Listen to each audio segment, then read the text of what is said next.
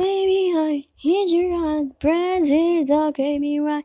Merry birthday.